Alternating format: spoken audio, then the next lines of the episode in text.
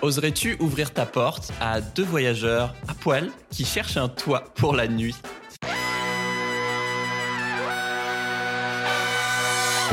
Bienvenue dans Sauf de Sens, des histoires d'humains qui changent le monde. Chaque semaine, je reçois un invité écolo, féministe ou solidaire pour t'aider à incarner le changement.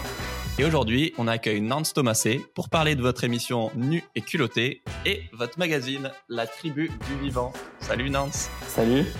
Alors, je te présente en, en 10 secondes. Tu es co-réalisateur de la série documentaire Nu et culotté, où euh, le concept, c'est qu'avec ton ami Moots, vous démarrez chaque voyage euh, nu, littéralement à poil. C'est ça avec juste, euh, je crois, un couteau et trois quatre caméras discrètes et dans la forêt en plus. Et le but, c'est de réaliser un rêve, souvent assez éloigné, parce que c'est un voyage itinérant à quelques, je sais pas, dizaines, centaines de kilomètres, comme voir un ours sauvage, trouver de l'or dans les montagnes en Suisse, aller admirer une aurore boréale en Islande, ou manger un chocolat avec le roi des Belges. Alors comment est-ce que vous arrivez à réaliser ces rêves? Eh bien souvent, c'est grâce à la générosité des gens qui vous donnent des vieux vêtements, euh, des chaussures, ça peut servir, qui vous prennent en stop ou vous prêtent euh, des brosses à dents, très important. la brosse à dents. Et grâce au troc aussi, bah, vous, vous leur rendez des services. Je crois que vous avez beaucoup passé la tondeuse, par exemple, pour les remercier ou, ou d'autres choses. Euh, pour planter le décor, est-ce que tu peux nous raconter euh, le coup de téléphone en 2010 de ton pote Moots euh, qui a lancé un peu l'aventure en te lançant un défi? Ouais, pour planter le décor. En 2010, on rentre avec Moots, l'un et l'autre, d'un grand voyage okay. en Amérique, tous les deux, en autostop. Lui était parti faire le tour du continent américain à la recherche de solutions écologiques pour notre avenir sur Terre. Et moi, j'étais parti euh, avec un ami, Guillaume Charouin, euh, avec une quête de sobriété heureuse, de ouais. euh, trouver une manière de voyager qui consomme peu, mais qui, qui nous rende heureux, en fait, profondément heureux. Et, euh, et, du coup, on a mené cette enquête euh, avec euh, mon ami pendant un an et demi, en traversant l'Atlantique en voilier stop, en apprenant à dormir chez l'habitant, en voyageant sans argent, etc. Donc, ça voilier hein, on découvre des mots. Euh... Oui, voilà. On va en découvrir d'autres. Ouais. Quand on est rentré en France, on était habités tous les deux par cette énergie vagabonde. Ouais. Et euh, moi, je me suis mis à écrire un livre, la Bible du grand voyageur ben, qu'on a écrit avec euh, Guillaume, et, euh, Guillaume Charouin et Annick Marie Bouchard, qui parle justement de comment voyager mieux avec moi. Donc on a répertorié okay. toutes les techniques. Ben, D'ailleurs, euh, il est là. La Bible du grand voyageur, pour ceux qui écoutent un podcast. Voilà, c'est ça. Et, euh, et donc j'avais envie de faire une petite vidéo pour illustrer ce livre. Donc j'appelle okay. un, un, autre ami voyageur, Moots, que j'avais rencontré en école d'ingénieur. Et je lui dis, voilà, est-ce que ça te dirait de, de faire une petite vidéo de voyage, mais cette fois-ci chez nous? Et lui, qui était chaud bouillant, me dit, OK, euh, OK, on voyage en chez France, nous. Quoi. Ouais, là, en France. Euh, mais euh, sans argent. Je dis, bon, bah, sans argent, on l'a déjà fait. Je te propose qu'on parte euh, sans argent et depuis la nature. Il fait OK. Mais dans ce cas-là, euh, on prend l'expression au pied de la lettre, on part avec notre bite et notre couteau. Quoi. Et on part à poil, sans argent, depuis la nature. et on se donne un rêve fou euh, qui était d'arriver à, à, Paris en décapotable rouge, habillé en costard cravate pour sortir en boîte de nuit. Du coup, l'idée c'était vraiment de relier d'un côté l'homme sauvage et puis. Un des archétypes de, de l'homme mondain, ouais. et voir si c'était possible de relier ces deux mondes. Et euh, symboliquement, on sentait qu'il y avait quelque chose de fort qui était en train de se passer, mais on n'avait pas encore idée à quel point c'était puissant. Euh, à... en fait, c'était un véritable rituel qu'on était en train de mettre en place, mais pour nous, on s'en rendait pas compte encore. Et voilà. Et puis dix ans plus tard, 12 ans plus tard, parce que ça c'était en 2010, on a fait euh, de cette manière plus de 40 000 kilomètres. On a rencontré environ 2000 personnes, passé 500 nuits chez l'habitant et, euh, et réalisé plus de 40 films. Beau gosse. que... oui, désolé, c'est une expression qu'on utilise beaucoup dans ma famille. Mais... euh, là, du coup, tu dis que vous découvrez effectivement ce sentiment d'aventure profonde euh, en France, euh, sans partir loin. Ouais. Et donc, euh, derrière, effectivement, vous envoyez les images à une boîte de prod. Et aujourd'hui, donc il y a, il y a 10 saisons disponibles en replay sur le site de, de France Télé. je vous mets les liens en description. C'est ça. Concrètement, à chaque épisode, pour visualiser, pour ceux qui connaissent pas encore, au début, voilà, vous commencez tout simplement par vous faire un cache-sexe, que ce soit à base de feuilles, de branches euh, ou même d'algues. Ouais. Euh, vous avez aussi une bonne humeur euh, ultra contagieuse et j'ai l'impression que en fait, autant l'objectif du rêve à atteindre que le besoin de trouver à manger ou à dormir, en fait, c'est surtout un prétexte aux rencontres. C'est ça le cœur de votre démarche. Ouais. Et moi, j'étais vraiment bluffé par la. Voilà, vous avez des discussions avec les gens assez facilement sur leurs rêves, leurs souffrances, leur humanité. Et vraiment, en deux secondes, moi, j'avais les larmes aux yeux plusieurs fois par épisode, tellement c'est beau. Est-ce que tu peux nous parler d'une personne que vous avez rencontrée qui t'a profondément marqué? Ouais, bah c'est marrant, tu me poses la question, j'ai des frissons, c'est marrant. Euh, me revient, euh, alors j'ai perdu son prénom, mais c'est une des toutes premières personnes qu'on a rencontrées euh, dans un voyage qui nous a amené en Hollande, où on est parti euh, avec le rêve d'arriver en tandem en Hollande. Ouais. Et euh, donc on avait trouvé d'abord deux petits vélos qu'on a échangés à Lille, à la braderie de Lille, contre un tandem. Et on y a mis une carriole derrière ce tandem et on a on a rencontré une copine sur la route et puis elle est venue avec nous. Donc on était trois, deux sur le tandem, puis un dans la carriole. Et, euh, et, donc on va en direction de la Hollande. Et sur le chemin, on demande l'hébergement dans une euh, ferme. Okay. En fait, c'était un éleveur de vaches qui était là avec sa femme et il nous accueille vraiment très chaleureusement. Il pleuvait beaucoup dehors, donc on était content d'arriver. On se met autour de la table avec eux avec une bonne tasse de thé. Et, euh, et là, on parle un peu et puis cet homme me raconte sa vie il me dit voilà, je suis éleveur de vaches, je passe ma vie à faire ça. Mais je lui dis mais vous prenez combien de jours de vacances par an quoi? Il me dit je prends trois jours de vacances. Je suis ah, waouh. Moi, moi, en tant que voyageur, j'étais choqué quand je dis mais, comment tu fais quoi pour partir euh, voyager en vacances? Mmh. Il me dit je prends trois jours de vacances par an et je suis très heureux. Je n'ai aucun problème. Juste ces quelques mots avec son visage profondément apaisé, moi ça m'a marqué parce que moi je passe ma vie à réaliser, à réaliser des rêves, à partir à l'aventure, etc. Mais je rencontrais quelqu'un quelque part qui incarnait quelque chose qui m'appelle énormément, ce, une profonde satisfaction de sa vie, de là où il est. Donc j'ai un, un, profond respect ouais, pour ce, cet homme et puis toutes les personnes que j'ai rencontrées qui cultivent ce contentement, cette, cette satisfaction, cette sobriété dans leur vie. Ouais. Ah, j'ai trop envie de te poser plein de questions. Je sais pas si je fais des, des, si je dérive ou si je continue. Euh, euh, parce que y a, moi, je pensais à deux autres exemples, euh, notamment dans votre épisode de, de retrouvailles, un peu, notamment à, à, Emma, une jeune qui vous a partagé voilà, qu'elle avait perdu 50 kilos avant et qu'elle avait fait suicider à cause de bah, des insultes, de la grossophobie, etc. Et, et, chez qui vous avez impulsé beaucoup de choses. Moi, je sais que je fais un épisode sur la grossophobie, donc ça résonnait beaucoup ou un, dans un autre style, mais un papa euh, expert comptable ouais. il décide de venir avec vous pour euh, sortir sa, sa, zone de confort et oser faire du stop jusqu'en Angleterre où vit sa fille. Mm. Et, et, lui s'autoriser à être euh, différent et de, de ce personnage que peut-être son métier lui a collé ou pas du tout, là j'en sais rien, je projette, mm. et de sérieux, de cartésien et, et d'envoyer un message fort à sa fille que bah, en fait si tu as un rêve, tu peux le réaliser. Et, mm. ouais. Parce que j'ai l'impression que chez vous, vous arrivez à. Non, je vais peut-être pas enchaîner là-dessus parce que j'ai d'autres questions que j'ai trop envie de te poser. parce qu'on peut se dire, à vous, ça, enfin, en tant que voyageur, ça fait peur d'aller sonner chez les gens pour euh, leur demander de l'aide. Enfin, la plupart des gens seraient pas forcément euh, très à l'aise. Mais il faut se dire que les gens chez qui vous sonnez aussi, bah, ça fait peur de faire dormir chez toi euh, deux gus qui débarquent. et que par exemple, vous avez rencontré un couple de personnes âgées qui, eux, c'était la première fois qu'ils hébergeaient des, des gens pardon, chez eux depuis 25 ans, alors qu'à l'époque, ça se faisait souvent. Mmh. Et donc, ce que je trouve hyper inspirant, c'est que bah, vous aussi, vous, vous, vous, invitez les autres, en tout cas vous, les gens que vous rencontrez, à, à se réouvrir à l'autre et à, et à, faire confiance à l'inconnu. Ouais, exactement. En fait, euh, moi j'aime bien, j'aime beaucoup voir Nuit comme un voyage mais pas seulement pour les, les, les deux vagabonds qu'on est, mais aussi pour les gens qui ouvrent leurs portes. Ouais. D'ailleurs, euh, je pense un des plus beaux compliments qu'on ait pu me faire dans Nuit culotté, c'est euh, une grand-mère qui m'a dit euh, eh ben la dernière fois, il y, a, y avait un marcheur qui passait à côté de chez moi. Alors d'habitude, j'aurais jamais proposé ça, mais comme j'ai vu Nuit culotté, je lui ai proposé de venir manger et dormir à la maison. et je me dis, c'est trop bien. C'est-à-dire que le voyage devient aussi possible quand on est sédentaire, en fait. Euh, le voyage au sens s'ouvrir à l'inconnu, laisser de la place à, à, la surprise, à la rencontre. Et, euh, et ouais, dans, dans, dans Nuit c'est très important ça. Ouais.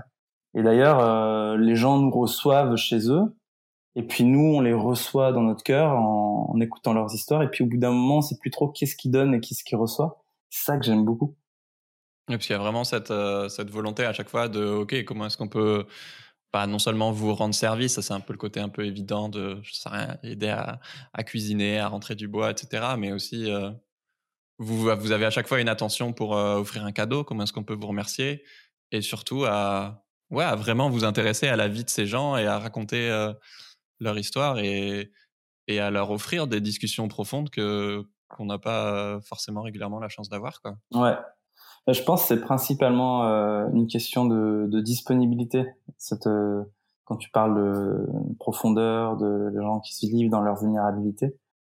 En fait, au quotidien, si tu regardes bien, je sais pas comment est, est, est construite ta vie, mais il y a, y a, peu de temps où on a une heure, deux heures, trois heures à parler avec un inconnu et complètement. C'est pour ça que moi j'en ai fait mon métier comme ça, ils ont fait le choix. bah oui, si, en fait, toi, si tu veux faire ça. Mais tu vois, va, du coup, tu dois, j'imagine, rencontrer des gens qui se livrent aussi. Ouais et qui partagent. Ben voilà, ben moi j'ai fait le, je fais le même métier que toi, sauf que les podcasts, je les fais euh, chez des inconnus. Ouais. Et, euh, et, forcément, quand tu prends le temps, en plus les caméras, ça aide dans le sens où euh, ben on est encore plus dans une posture euh, d'écoute, à recueillir euh, les histoires des gens. Et quand tu écoutes une personne et que tu as le temps, généralement, c'est assez simple. Hein. Généralement, la personne, si elle se sent en confiance, elle s'ouvre. Mmh.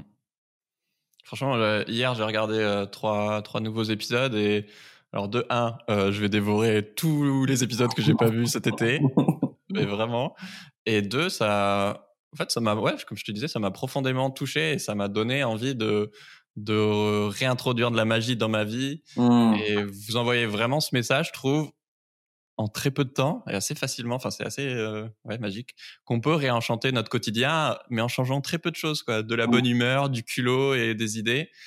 Et euh, moi, je sais que vous m'avez vraiment envie de donner envie de faire des choses euh, pas plus chères ou plus grandioses, mais juste euh, plus décalées, plus plus what the fuck, vivre plus d'aventures en fait, que ce soit pas un peu ce que tu disais. Là, j'ai c'est un truc que ça faisait longtemps que j'avais envie de faire, accueillir des des gens qui font du couchsurfing ou juste danser plus, chanter plus. c'est un truc mmh. que vous faites beaucoup et que qui moi est pas du tout dans mon éducation ou parler aux inconnus, ça je commence à le faire plus. Et bah là, je, je, viens de me faire un pote la semaine dernière dans le train et on est allé boire un verre et, et c'était trop bien. Euh, je me demandais, est-ce que tu penses à des anecdotes ou des gens qui vous ont vu à la télé, dont eux, ça a eu un impact sur leur vie? Des gens qui nous ont vus à la télé? Ah oui, bah il y a des gens que vous avez euh, rencontrés directement, mais qui. Ouais, ouais.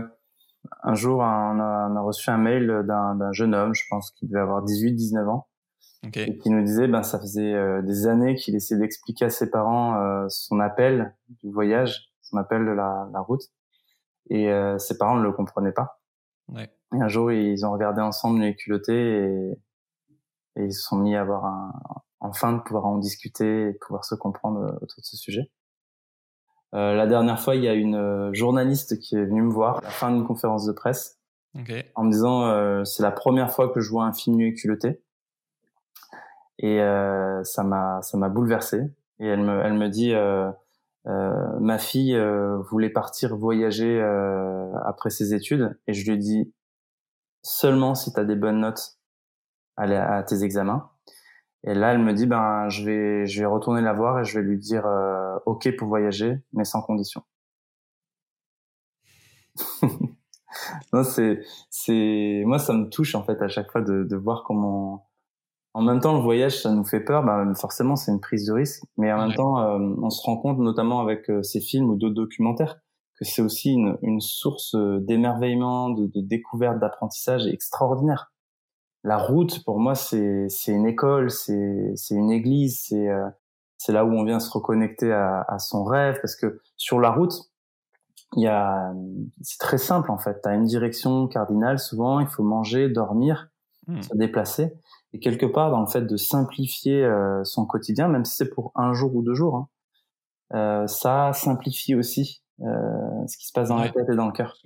Et donc, ce que tu fais dans la vie, d'où tu viens, ouais, c'est ça. ça a plus d'importance. Nos, nos, vies, euh, souvent, sont très compliquées, quoi. Souvent, il y a plein de décisions à prendre, plein de choses, plein de matériel à gérer, etc.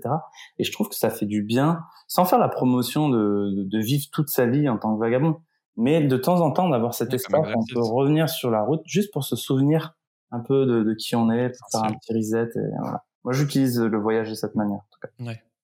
Et je trouve que chez, chez les gens que vous rencontrez, justement, indirectement, vous créez cette étincelle de Attends, mais eux, ils sont en train de vivre leur rêve. À côté de quel rêve je suis en train de passer, moi? Jusqu'à à partir de quand il y a eu moins de magie dans ma vie et comment est-ce que je peux en remettre quoi? Mmh. Est-ce que ça, ça te fait penser à quelqu'un euh, que vous avez rencontré? Bah, Tu as nommé tout à l'heure Thierry, euh, cet expert comptable qui est parti avec nous euh, sur la route pour retrouver sa fille. Ouais, il y a, pas longtemps, on a fait une projection d'un de, d'un des derniers films qu'on a réalisé là pour la saison 10, qui est Objectif Concerto pour un glacier. Ouais. Qui est pour moi un des plus beaux voyages, un des plus beaux films parce que déjà c'est un 90 minutes, parce qu'on prend le temps, mm. parce que les rencontres sont juste hallucinantes. Et justement, dans une des premières rencontres, quand on est à, à Cannes, on rencontre. Je, te coupe deux secondes. Le but, du coup, c'est d'aller faire un concert de piano en bas d'un glacier euh, dans les Alpes. Ouais, voilà, c'est ça. Et donc, on a, on a rencontré euh, une communauté de pêcheurs. Okay. Et, euh, et c'est Maïté, donc la femme de, de Fabrice, un, des pêcheurs, qui nous a trouvé. Euh, j'ai pas spoilé le film, mais en gros, elle nous a, elle nous a vraiment aidé dans notre quête pour le piano, euh, parce qu'on cherchait un piano. Et, euh, et, et, et, elle est venue à la projection du film quand on a fait une projection dans la Drôme.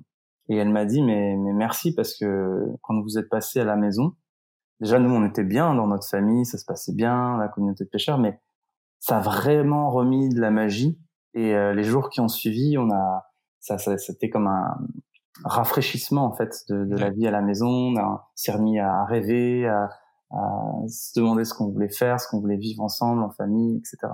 Et je pense que le voyageur, il a cette fonction-là aussi dans le monde de, de venir réenchanter partout là où il passe. Mais c'est-à-dire, c'est pas un c'est mood, ça. Je veux dire, tu prends n'importe qui, euh, tu mets sur la route euh, avec euh, de la disponibilité, un peu d'argent ou pas d'argent, ou en tout cas quelque chose qui le force à aller chez l'habitant.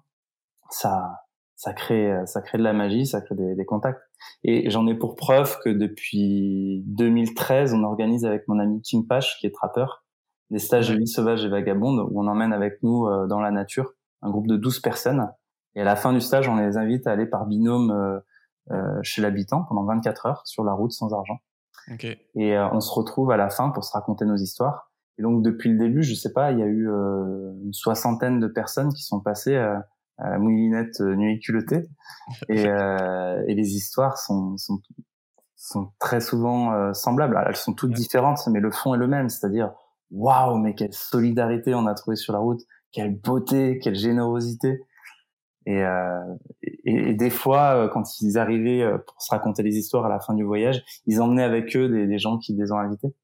Et les gens qui, qui ont invité parlaient aussi de cette, cette chance d'avoir eu l'occasion d'héberger un voyageur. Ah, ça m'intéresse trop. C'est quand le, le prochain Le prochain, pour l'instant, on a fait une petite pause. On a arrêté depuis le Covid. Mais euh, si ça reprend, je remettrai des. Pour les gens qui sont intéressés, c'est quoi? On vous suit sur euh, Facebook ou... Ouais, sur Facebook, ouais, sur ma page Facebook.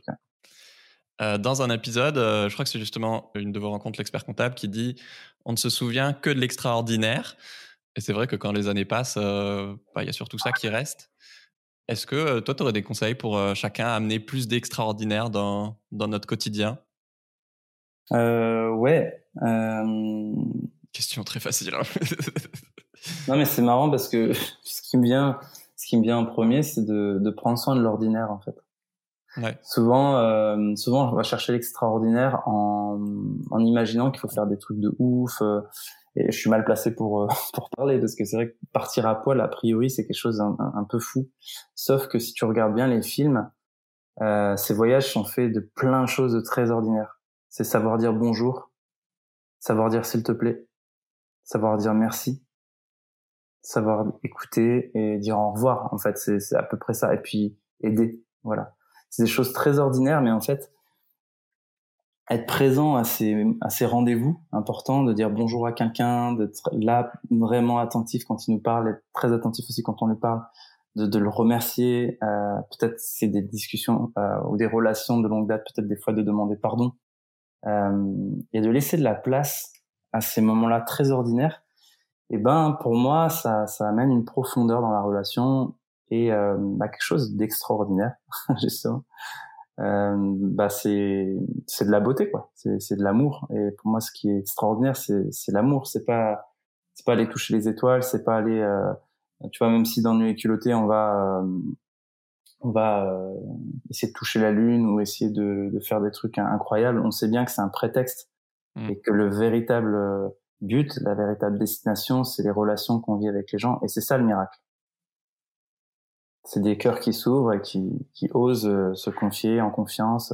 Ça, c'est un miracle d'arriver à, à activer de la solidarité, de l'empathie, de l'amour entre des inconnus ou avec des inconnus, avec son père, sa mère, ses frères, sœurs, ses amis. Ça, c'est le miracle pour moi. Parce que là-dessus, vous êtes fort justement à, à... C'est plus facile parfois de se livrer à un inconnu qui vous pose des questions sur effectivement euh, les épreuves de ta vie ou ce qui te rend heureux, ce qui donne du sens à ta vie, etc ou, là, par exemple, sur euh, Emma, la question de, de, la grossophobie, et que souvent, ça recrée des discussions entre les membres de la famille qui qui n'ont pas forcément ce genre de discussions, qui n'osent pas se dire je t'aime ou se dire des compliments ou se dire les souffrances qu'ils sont en train de traverser. Et j'ai l'impression que ouais, vous créez aussi, euh, euh, en tout cas, le voyage, le fait d'aller chez des inconnus, de se faire héberger peut créer ce genre de, de reconnexion de mais en fait pourquoi on parle pas des choses les plus importantes entre nous entre membres de, de la même famille ou coloc quoi? Mmh. ouais, c'est marrant un des, un des, moments les plus incroyables dans, dans ma vie ces dernières euh, années ça a été euh, un échange avec mon père. De pouvoir se dire des choses importantes euh, de pouvoir parler de certains, certaines choses qui étaient devenues tabous notamment après la mort de ma sœur où on avait arrêté d'en parler et puis c'était un un véritable voyage pour moi initiatique d'aller reconquérir cette relation qui s'était un peu refermée avec la souffrance, la douleur euh, des années, etc. Puis la, la, le fait qu'on se protège au bout d'un moment parce qu'on n'a plus envie de ressouffrir. Ouais. Et, euh, et, ça, c'est oh, ça, ça c'est extraordinaire. Quoi. Ça, c'est extraordinaire. C'est marrant parce que pour moi, c'est très clair que euh, dans dans Soif de sens, au-delà de l'écologie, le féminisme, changer le monde, tout ça, ce qui me touche le plus, c'est effectivement de rencontrer des, gens comme toi qui rayonnent et de montrer ce qu'il y a de plus humain chez, l'être humain, d'essayer de, redonner foi en l'humanité. Et je trouve que votre émission, c'est l'incarnation parfaite de ça. Et toi, pourquoi ça te tient à cœur de, faire tout ça? Hum. Ben, je me suis souvent posé la question pourquoi c'est si important pour moi de, de, de témoigner en fait. J'ai l'impression que mon métier en fait c'est raconter des histoires, raconter des histoires qui, qui inspirent à la rencontre, qui inspirent à la, à la connexion. Euh, et hum, j'ai grandi euh, dans une famille et puis même dans un dans une culture où j'ai souvent eu du mal à, à exister avec ma sensibilité je me je m'en sentais euh, euh, très souvent seul en fait avec ce que je pouvais sentir. Euh. et j'ai, bon, comme beaucoup de monde, hein, j'ai appris à mettre un masque et puis à, à tenir un peu ma mmh. place, avoir des amis, etc. Faire un peu ton enfant intérieur. Ouais, voilà. Mais c'était c'était dur. C'était très dur. Je je j'étais un enfant qui pleurait énormément quand j'étais petit, très sensible. Et euh, je me souviens très bien du jour où je me suis dit, ok, maintenant j'arrête de pleurer. Quoi. Je, devais avoir une dizaine d'années. Je, voyais que ça me coûtait trop en fait, euh, l'humiliation, euh, la solitude, etc. Et euh, bon, j'y suis arrivé. Malheureusement, j'ai réussi à faire taire mes larmes. Et euh, j'ai réappris à pleurer euh, des années plus tard. Et moi, euh, nuit culottée, ça a été en même temps, ça a été aussi une thérapie pour moi. quoi. C'était de dire, hey, j'ai envie de de participer à créer le monde que j'aurais aimé euh, vivre enfin. C'est un monde où on peut chanter, rire, pleurer, euh, euh, parler vrai. Euh, et je me régale en fait à ça. Et, je suis très heureux aujourd'hui de pouvoir euh, offrir ces films. Et parce que je me dis qu'il y a certainement d'autres personnes, il y en a plein d'autres, qui ont aussi envie de, de chanter, rire, pleurer et, se sentir libre d'être avec leur sensibilité, quoi, peu importe laquelle elle est. Donc dans Nuit culotté, c'est ce qu'on c'est ce qu'on fait, tu vois, on donne on donne la parole à des gens. Nuit culotté, on pourrait dire c'est un, un, grand cercle de parole. Ouais. Sauf que les gens se connaissent pas entre eux et que c'est un, cercle donc d'une dizaine de personnes qui vont parler depuis leur cœur et qui sont entendues par un autre cercle d'un million de personnes qui sont le, le public. Ouais.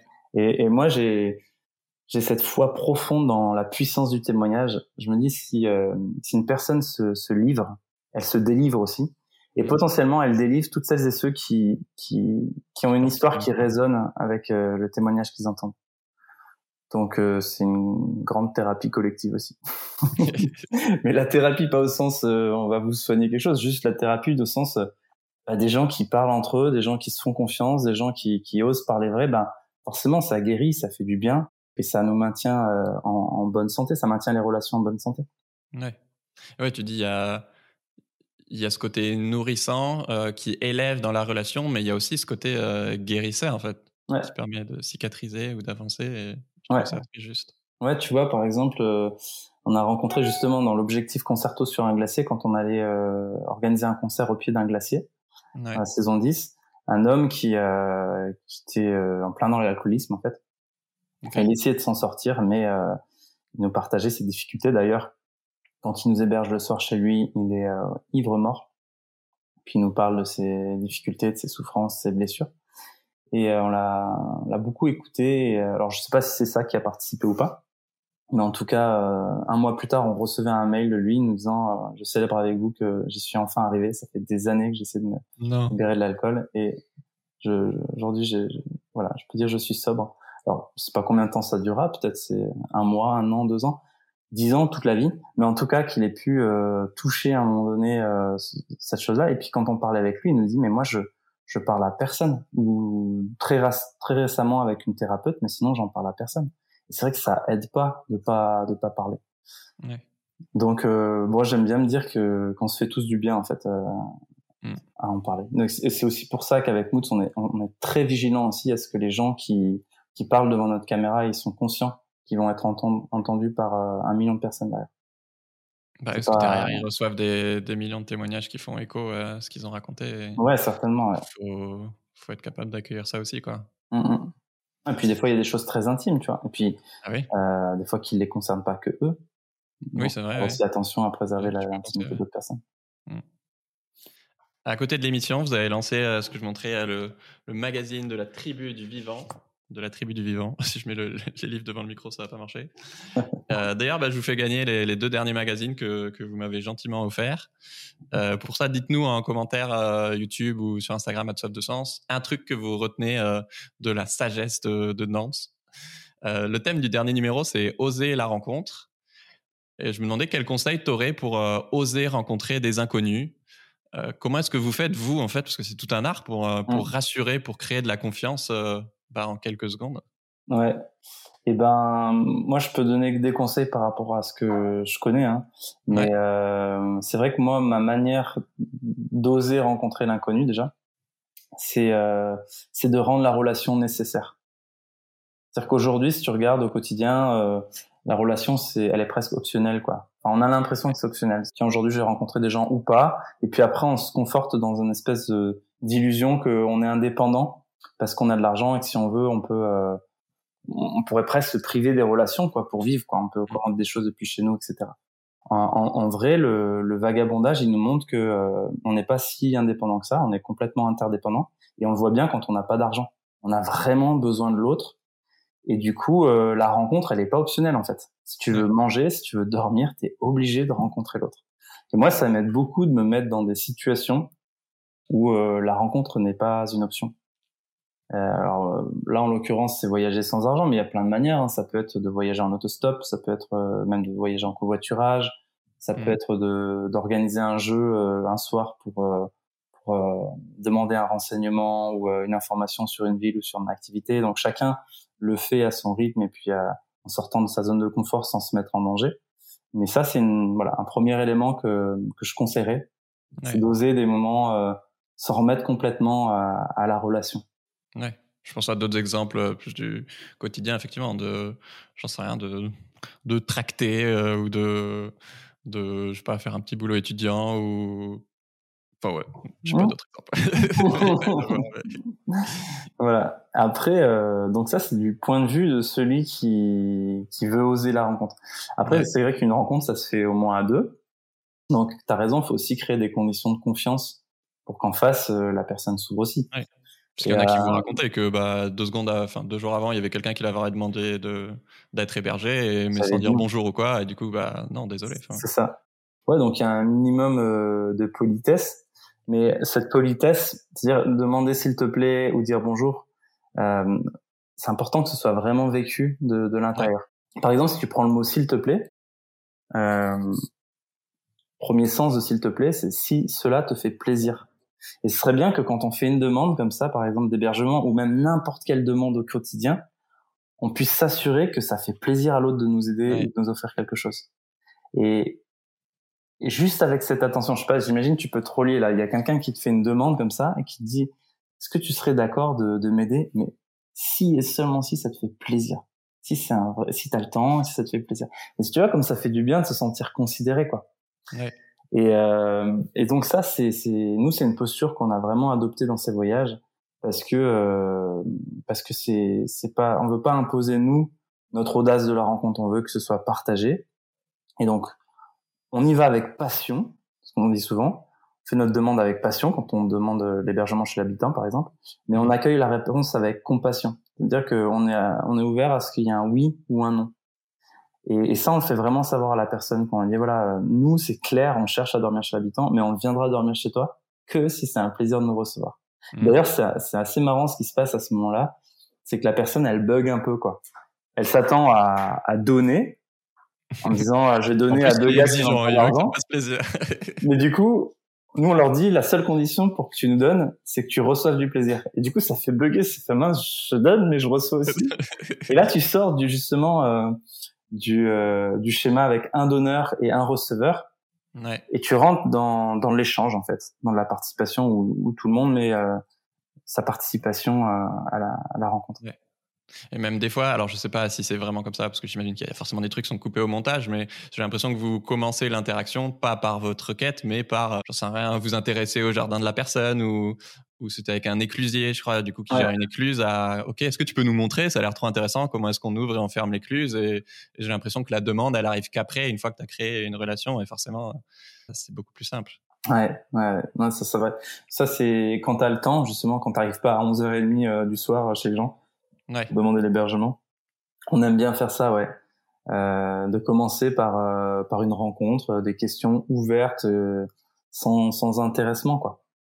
Chez toi, il y a un refus profond de se résigner à l'idée que l'humain est mauvais et tu racontes que plus petit, en tout cas avant l'émission, les gens croyaient euh, peut-être des fois même que tu étais un mytho et que tu exagérais la beauté de, de, tout ce que tu voyais. Genre, ça se saurait s'il y avait toute cette beauté dans le monde.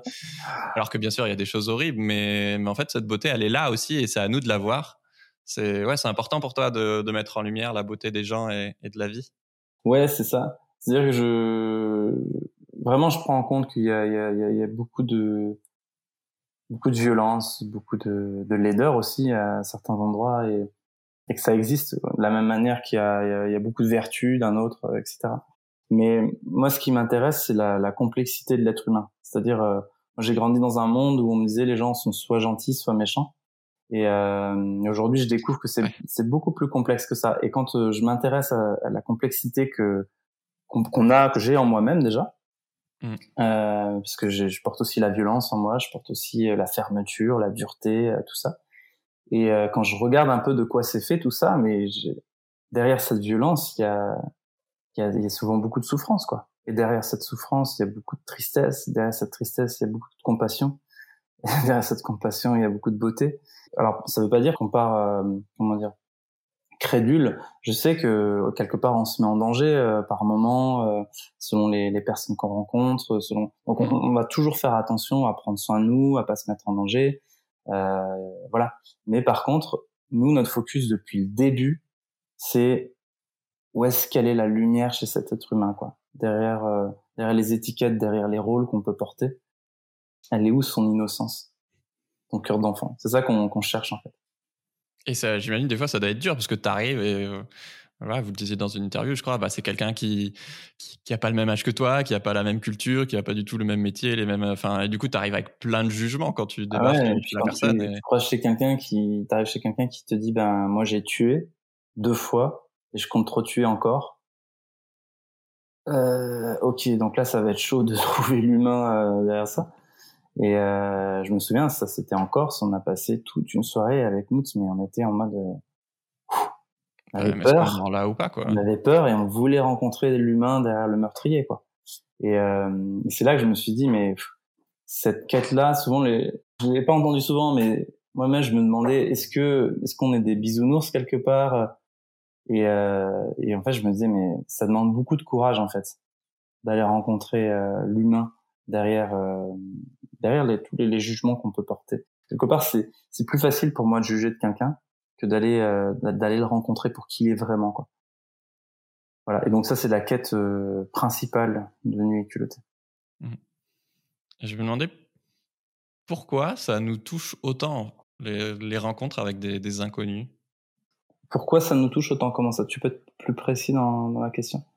Euh, bah, je sais pas si moi il y a quelqu'un qui me fait un compliment dans la rue ça, que je connais pas ça va avoir peut-être mille fois plus de valeur que si c'est euh, un pote ou enfin j'ai l'impression que je sais pas si c'est parce que bah on, se méfie tellement les uns des autres que du coup on n'attend rien des autres et et je pense qu'il y a ah. aussi quelque chose de euh, en mmh. fait quoi que tu fasses de, de, de généreux ou d'altruiste ou d'empathique etc en tant qu'inconnu ça c'est vachement amplifié ça a toujours un impact beaucoup plus grand que, que si c'était quelqu'un que tu connaissais. Quoi. Ouais. Bah, je sais pas si il y a peut-être quelque chose de personnel là-dedans. En tout cas, ça fait écho pour moi, mais je, je, je serais pas, je suis pas sûr qu'il faille généraliser à tout le monde. Mais, euh, mais moi, en tout cas, ce que tu dis, ça fait écho. Je peux dire aussi que, ouais, effectivement, quand je reçois une preuve de, de générosité de la part d'un inconnu aussi, ça me, ça me touche beaucoup. Et c'est peut-être aussi pour ça qu'on fait ce métier tous les deux, tu vois. On va, mm. voir des inconnus puis parler. Peut-être aussi parce que l'autre, l'inconnu, il représente euh, les autres, il représente la société, quoi. Et quelque part de, de toucher ne serait-ce qu'un seul exemple de générosité avec un autre, eh ben ça actualise notre image euh, des autres. Et il suffit qu'on ait un peu une, une image un peu triste du monde ou de la société, ce qui peut être le cas aujourd'hui avec ce qu'on on assimile comme information, avec les médias, etc. Pour que tout d'un coup, ça, on se sente euh, rafraîchi dans notre rapport aux autres et puis euh, peut-être euh, avec plus d'espérance, quoi. Ouais. J'imagine que vous, ça, ça, ça vous relie aussi à bah, notre humanité commune. Euh, sacré sentiment. Ouais, je crois qu'il y a aussi ça, ouais. Il y a aussi ça de, moi j'adore ce moment-là. Un, des moments que je préfère dans les voyages, c'est quand on est au pas d'une porte comme ça, que la personne elle sort euh, et puis elle nous dit mais mais qu'est-ce que vous faites là euh, Non, nous on reçoit pas de gens, c'est pas possible. En plus on a peur.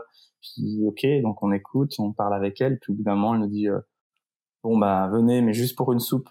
Ok. Puis après on boit la soupe. Bon bah vous pouvez dormir finalement, on se sent bien avec vous. J'adore ce moment-là où on part, euh, on passe de la méfiance à la confiance, de la peur à l'amour. Il y a quelque chose de, très très beau, quoi. Effectivement, qui nous donne un, sentiment de fraternité avec des inconnus.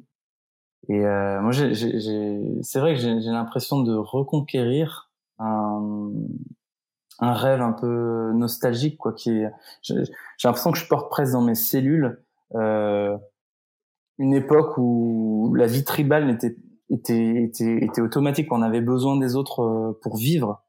Et ce rêve-là, à chaque fois que je peux le, renourrir aujourd'hui, quoi, ça me fait du bien. C'est du bien de dire ah ouais. De nouveau, je crée une nouvelle alliance avec un inconnu, puis avec un autre, puis avec un autre. Et ça me rend heureux, quoi. Merci Nance pour euh, tout ce que vous faites. Allez regarder euh, Nu et culotté sur le site de France Télé. Euh, vous pouvez vous abonner aussi au prochain magazine de la Tribu du Vivant sur leur site que je vous mets en description. Et comme je vous disais, bah, dites-nous en commentaire un truc que vous retenez de cet épisode euh, sur YouTube ou Insta pour gagner leur magazine. Et si tu as aimé cet épisode avec Nance, euh, je te conseille celui sur l'utopie, si le meilleur était à venir. Abonne-toi et parle de ce podcast à un ami qui aime les aventures comme Nance, ça m'aide énormément. Merci Nance et ciao tout le monde. Merci beaucoup.